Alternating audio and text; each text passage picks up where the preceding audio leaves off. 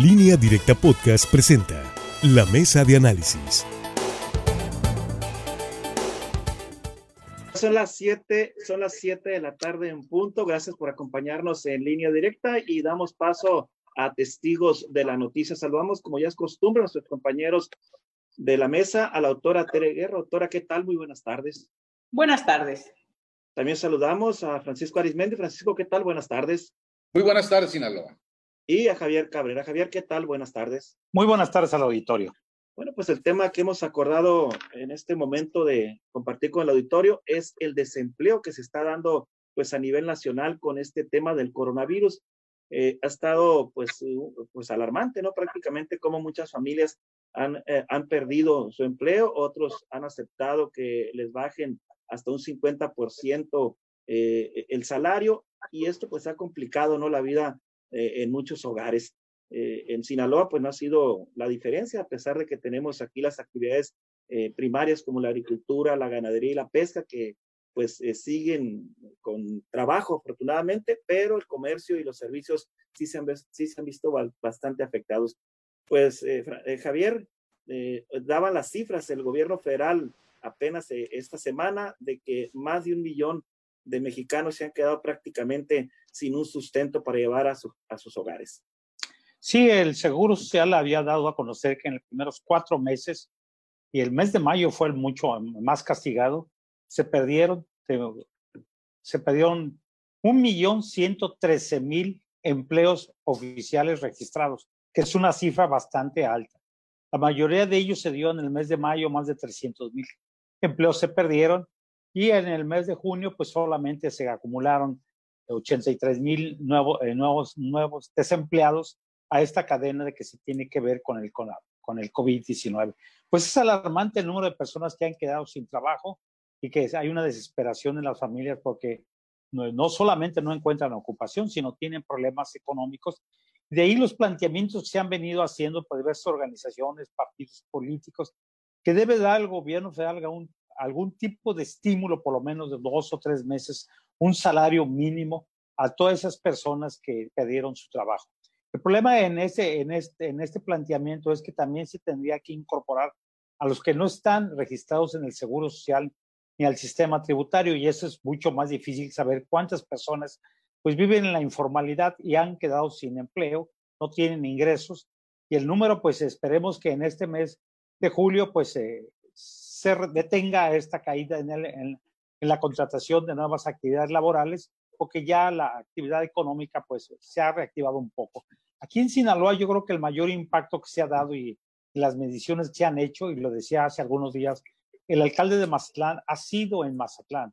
La actividad turística resintió una pérdida de 25 mil empleos y pérdidas económicas por más de mil millones de pesos. Entonces, esto sí va a impactar y es obvio que está impactando pues no solamente las finanzas municipales, sino también a las familias que no tienen ingreso y que también andan buscando desesperadamente un trabajo en una situación bastante complicada con muchas empresas que efectivamente han hecho convenios con sus trabajadores para reducirles los salarios, los, los horarios de trabajo, incluso los días de trabajo, para entrar en esta nueva normatividad con, con nuevas medidas muy drásticas que tienen que ser algún tipo de inversiones, como es pues el gel, el cubrebocas y poner sistemas de desinfectación de, calzado en cada uno de los negocios y empresas. Bueno, esos son los números estadísticas que ha dado el Seguro Social, pues de lo que llevamos en esta pandemia. Pues sí, lamentable y, y, muy frío los números, pero muy preocupante, ¿no? Porque se trata de familias que se quedan sin un sustento, repito, para llevar el alimento a sus mesas. Doctora, pero también está el compromiso que hizo el presidente de la República, Andrés Manuel López Obrador, en el sentido de que se iban a generar dos millones de empleos, aunque ha sido muy controvertido este tema, ¿no? Porque él lo suma eh, con el tema de los ninis y también el tema de Sembrando Vida, y pues los analistas en materia económica dicen que esos no cuentan porque no representan eh, el pago de impuestos al Seguro Social, al Infonavit, es decir, eh, son empleos temporales, se podrían decir, así lo, han dicho los analistas en, en el tema de finanzas, doctora. Bueno, desde que el presidente prometió la creación de esos dos millones de empleos, se generó una duda de dónde iban a generarse, en qué tipo de de rubros. ¿Por qué? Porque precisamente hizo la promesa en el mes de marzo, en el periodo que se veía venir la crisis por el tema de la pandemia. Para marzo ya se había visto en China el impacto económico que esto venía teniendo. Se estaba viviendo en Europa, apenas arrancaba también esta, esta situación. Lo estamos viendo ahorita en Estados Unidos, México, Brasil y bueno, varios países que todavía siguen enfrentando este reto. Obviamente México tiene más problemas que algunos otros países. El problema de la informalidad en el trabajo es algo muy propio de nuestro país, efectivamente. Estamos viendo los números conservadores que muestra el Instituto Mexicano del Seguro Social, pero no vemos el resto del desempleo que está en la pequeña, en la microempresa, que no tiene registro a la seguridad social y que no hay una cuantificación realmente de cuál es el impacto. Efectivamente, el mayor daño estuvo en el área de servicios, en el área de turismo. ¿Y cuál es lo que preocupa? Aún cuando se ha anunciado este regreso a la nueva normalidad, pues sabemos que los hoteles con muchos de estos empleos no van a volver, porque ahorita la ocupación hotelera no puede ser al 100% como estaban acostumbrados en los meses de julio y agosto, que eran uno de los grandes meses para el turismo. Realmente tienen que tomar medidas de prevención esto los obliga a un 30% solamente de su capacidad de, de, hospedaje. ¿Y a qué da lugar? Imagínense ustedes cuántos cientos o miles de personas que trabajan como recamareras, de personas que trabajan en los restaurantes, de personas que dan los servicios en las áreas de hospedaje y en restaurantes, están precisamente sin empleo. Hemos visto lo que es el autoempleo, músicos. ¿Cuántas veces no hemos visto en Sinaloa a los músicos tocando en la esquina porque no hay las celebraciones que se acostumbraban. También estos meses eran meses buenos para ellos por las graduaciones y por todas las festividades que se tenían. Habrá quien diga, han seguido las fiestas, pero no en la proporción y no en el nivel que se hacían. Obviamente ha habido una afectación al trabajo. Lamentablemente la clase política gobernante no quisieron generar lo que se llama el seguro de desempleo. A México la pandemia la agarró sin seguro de desempleo. Se ha discutido mucho sobre el ingreso vital, eso de asegurar cuando menos un salario mínimo, pero es hora que no haya acuerdo en el Congreso sobre esto. El presidente nunca lo contempló y bueno, estamos resintiendo entonces la falta de pérdida, la, falta de ingresos y la pérdida de trabajos. Bueno, y si le agregamos que hace apenas un mes el gobernador Quirino Ordaz Coppel le mandó un mensaje muy directo al titular de la Nación, Nacional Financiera que le dijo que si iba a jalar o no iba a jalar con los sinaloenses en el tema de agilizar los créditos, que no fueran tan burocráticos y pareciera que pues no jaló porque no se han dado los créditos suficientes para las micro, pequeñas y grandes empresas que son las que apoya Nacional Financiera. Francisco Arismendi, tu comentario.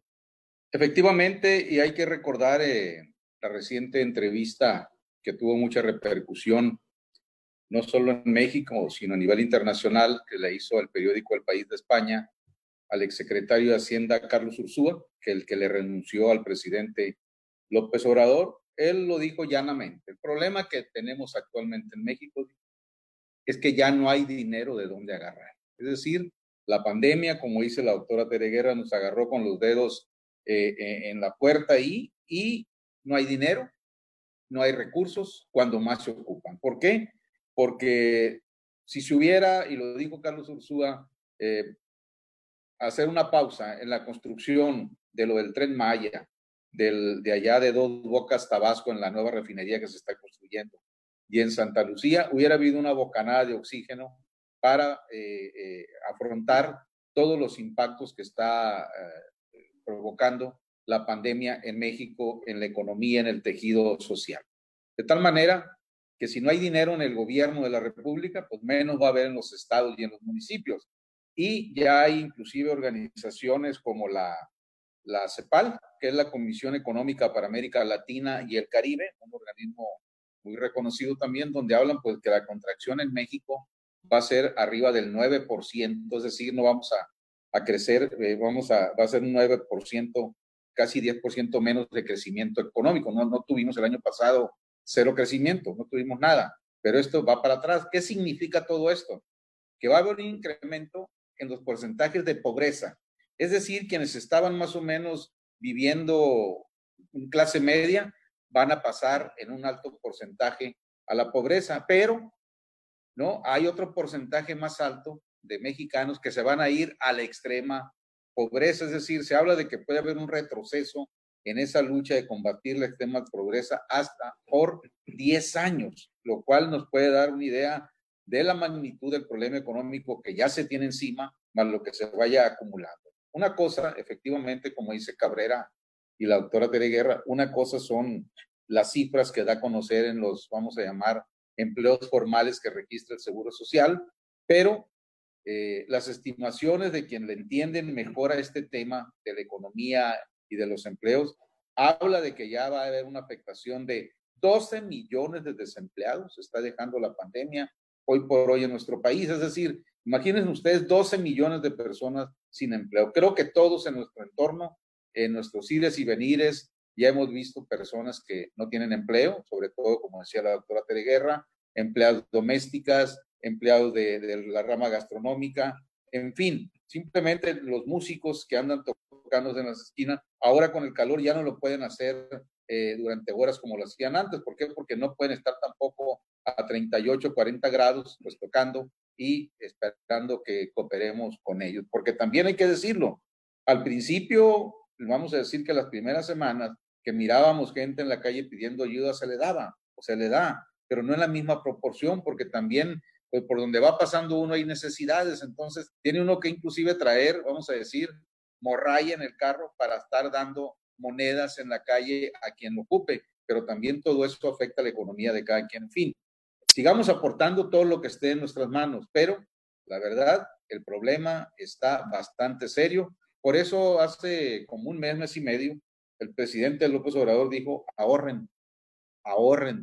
Bueno, pues no queda de otra. El problema es que hay gente que no tiene ahorros ni tiene la manera de ahorrar. Ahí está fundamentalmente un gravísimo problema para esos eh, compatriotas. Y, bueno, pareciera que el tiempo le da la razón, Francisco Arizmendi, al señor Carlos Ursúa, quien era secretario de Hacienda de este país, porque esta tarde se acaba de informar que la Comisión Federal de Electricidad notificó a las empresas registradas en el sistema electrónico de contratación que canceló la construcción, escuche bien, de las centrales Baja California Sur de 6, eh, también otra en Salamanca y también otra en San Luis Potosí. Esto se informa que es derivado de la crisis y de los efectos que ha generado la pandemia del COVID-19 y el interés del gobierno federal de la Cuarta Transformación es cumplir con la política de no endeudamiento del país. De por sí ya hay problemas serios en la generación de energía eléctrica con tantos apagones en Sinaloa. Ahora esta noticia, pues no sabemos cómo la van a recibir en esos estados. Y también en Sinaloa, ¿no? Que si estaban previstas algunas inversiones, pues realmente no se van a dar. Javier Cabrera, un, comentario para irnos a la pausa. Sí, el problema es que sí, esto va teniendo, tiene mucho impacto. Mucha gente efectivamente está ahorrando, o los que tienen pocos recursos, algunos ahorros, están haciéndolo rendir porque no saben qué va a suceder incluso los negocios que ya han abierto, pues eh, tú platicas con ellos y la reactivación es mínima. Entonces tienen mínimo personal también, tienen gastos fijos y también el problema del endeudamiento no es nada recomendable. Incluso las mismas instituciones están haciendo advertencias que no hay que endeudarse porque el poder económico va a venir hacia abajo.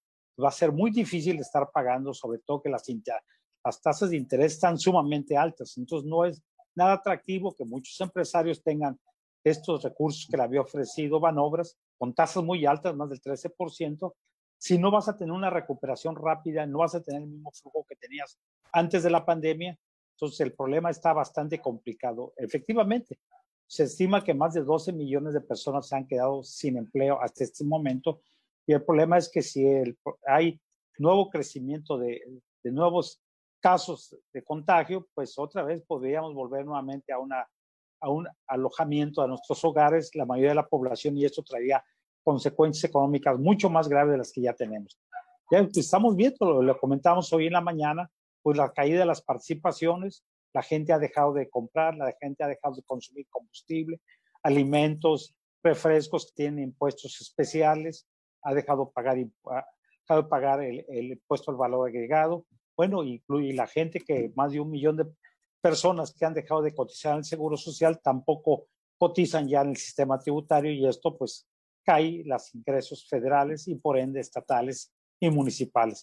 Pues un panorama bastante complicado y hay que tener ahorros y veremos cómo se comporta pues de aquí a diciembre la economía.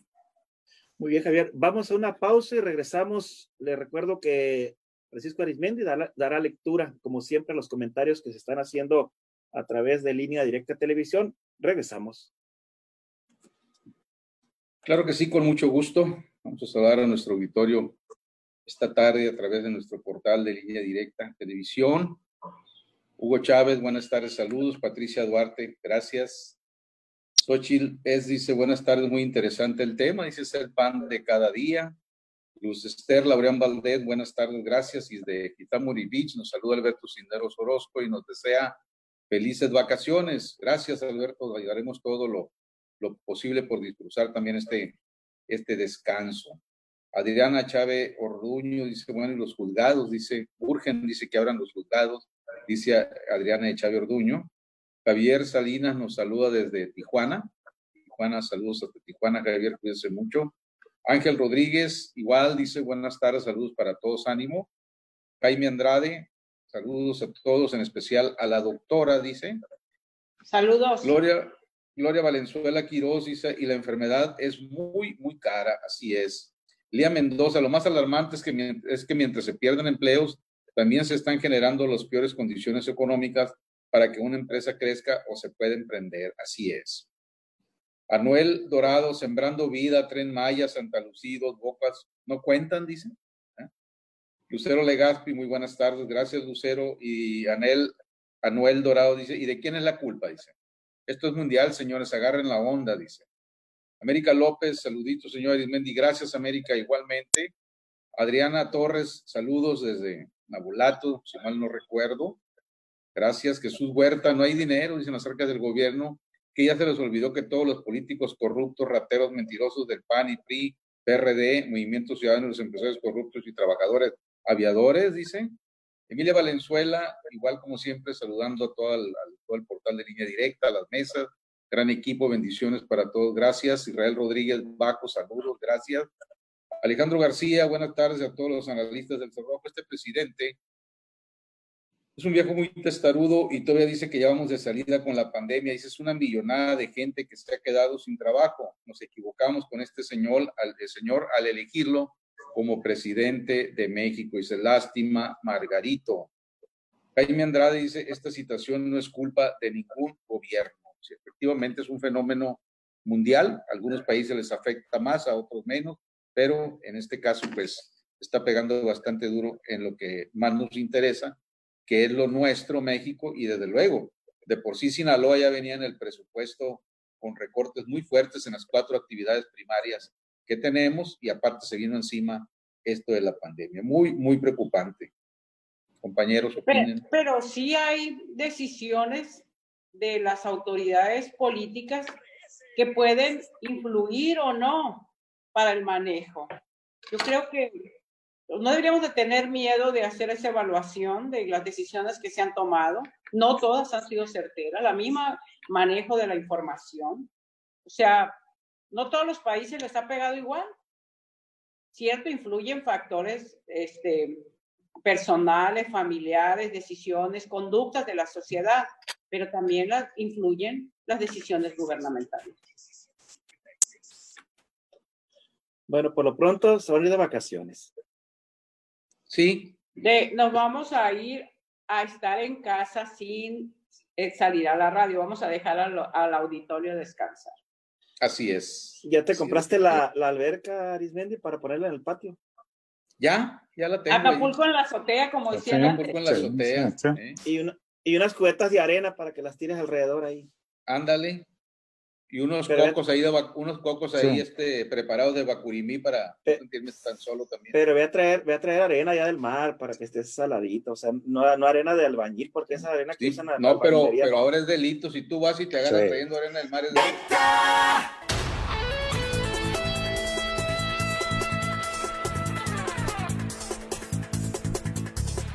esta pausa. Gracias por acompañarnos. Vamos a comentarios finales. Ahorita que decías, Francisco, en la televisión que te estoy mandando a robar arena al mar.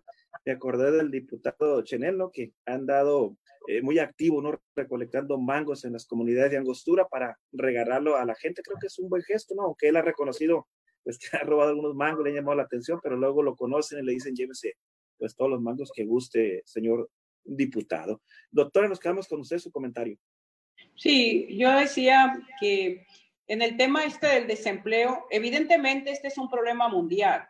El desempleo está pegando en Europa, ha pegado en Estados Unidos, ha pegado en todos los países donde la pandemia ha hecho estragos también con la vida. Evidentemente, esto nadie lo veía venir, quizá si nos regresamos a lo que era mediados del 2019, porque ya para fines del 2019 se empezó a hablar de esto, no medimos en qué magnitud iba a pegar, no imaginamos realmente. Eh, entonces, el desempleo es mundial, pero el hecho de que no haya un seguro de desempleo, pues es una carencia que viene en México desde gobiernos anteriores.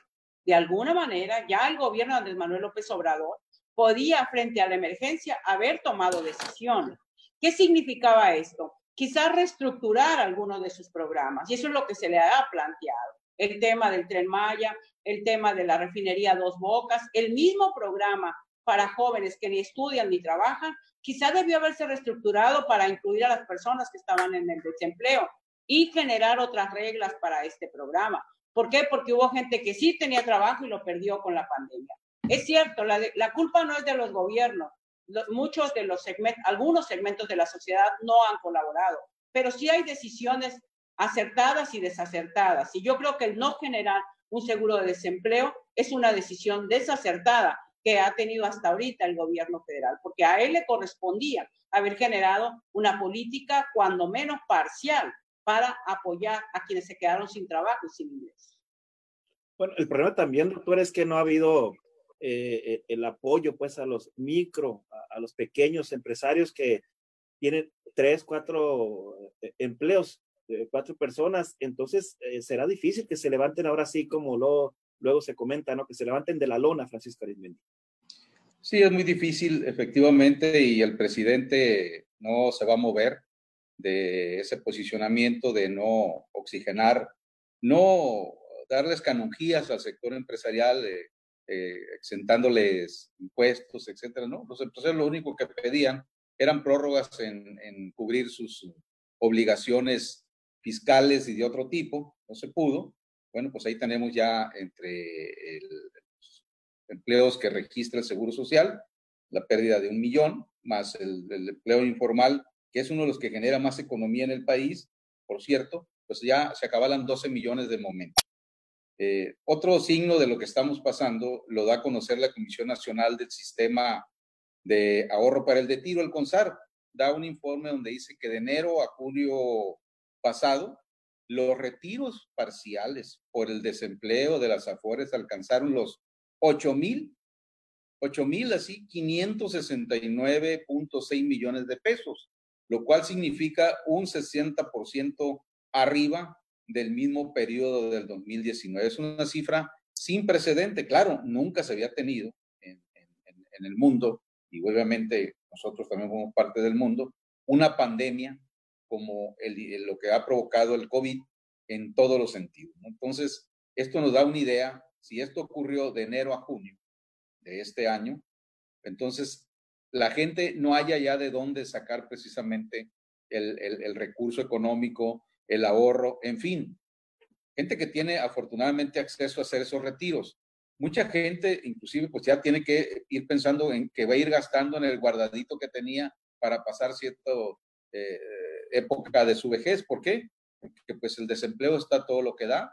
Entonces, eh, es una tormenta económica perfecta y al final, al final de la jornada, cuando esto pase, porque algún día va a pasar, ojalá nos toque estar presentes cuando esto ya pase, pues se va a evaluar, sin duda, el papel que está jugando el gobierno federal en la manera de eh, contener todos estos efectos que nos está provocando el COVID, porque Finalmente, hay políticas públicas y en las políticas públicas, si mejora nuestra economía, si mejora nuestra calidad de vida, se aplaude. Si mejora nuestro nivel de seguridad, se aplaude. Si mejora el nivel del empleo, se aplaude, porque pensemos en esta época donde ya tiene meses que se iniciaron las graduaciones virtuales ahora de muchos profesionistas.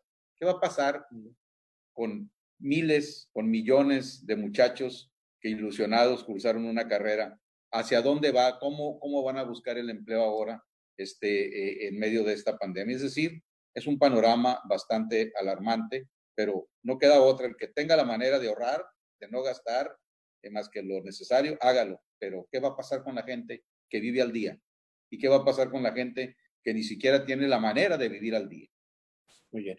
Javier Cabrera, comentarios finales. Sí, sobre todo los pequeños empresarios que no tienen recursos económicos, muchos de ellos que ya no pudieron abrir y lo vemos solamente en el centro de la ciudad de Culiacán. Si da una vuelta va a haber cientos de negocios cerrados, incluso empresas grandes que no pudieron soportar estar pagando impuestos, agua, luz y salarios a los trabajadores. Algunos totales salarios, algunos la mitad, tuvieron que hacer acuerdos con ellos y están viendo que la posibilidad de contratar créditos y también ver en cuánto tiempo podían pagar el crédito de acuerdo al flujo de ventas que pudieran tener en los próximos meses. Para algunos estos meses han sido vitales.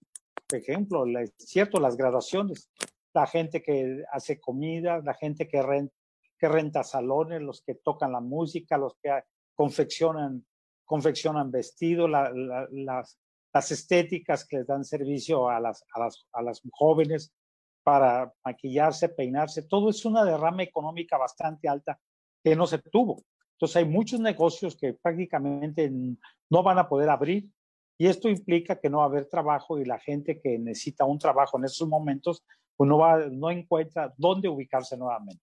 Pues es un panorama bastante complicado. Muy bien, gracias Javier y, y buenas tardes. Muy buenas tardes al auditorio. Y bueno, también se tomará un descanso Javier Cabrera en, en, estos días. Doctora, comentarios finales. Mira, la mayoría del empleo en México y en el mundo se ofrece en el área de servicios. Imagínense ustedes nada más salones de fiesta, efectivamente, que este, ahorita no están operando. Ya hablábamos del tema de la hotelería. Estamos incluso hablando de grandes empresas como son las líneas de aviación que han tenido problemas, las líneas de transporte que han tenido problemas. El desempleo va a ser un efecto mundial, se habla de una crisis eh, similar a la que se vivió después de la Segunda Guerra Mundial. Se dice que México puede tener una caída hasta del 8% del Producto Interno Bruto. Esto significaría, si en 2019 cerramos con un crecimiento cero, pues ahora sería un crecimiento en negativo, o sea, un decrecimiento del 8%. Significa entonces que todo el 2020 las dificultades van a seguir, lamentablemente. ¿Y qué vemos junto a eso?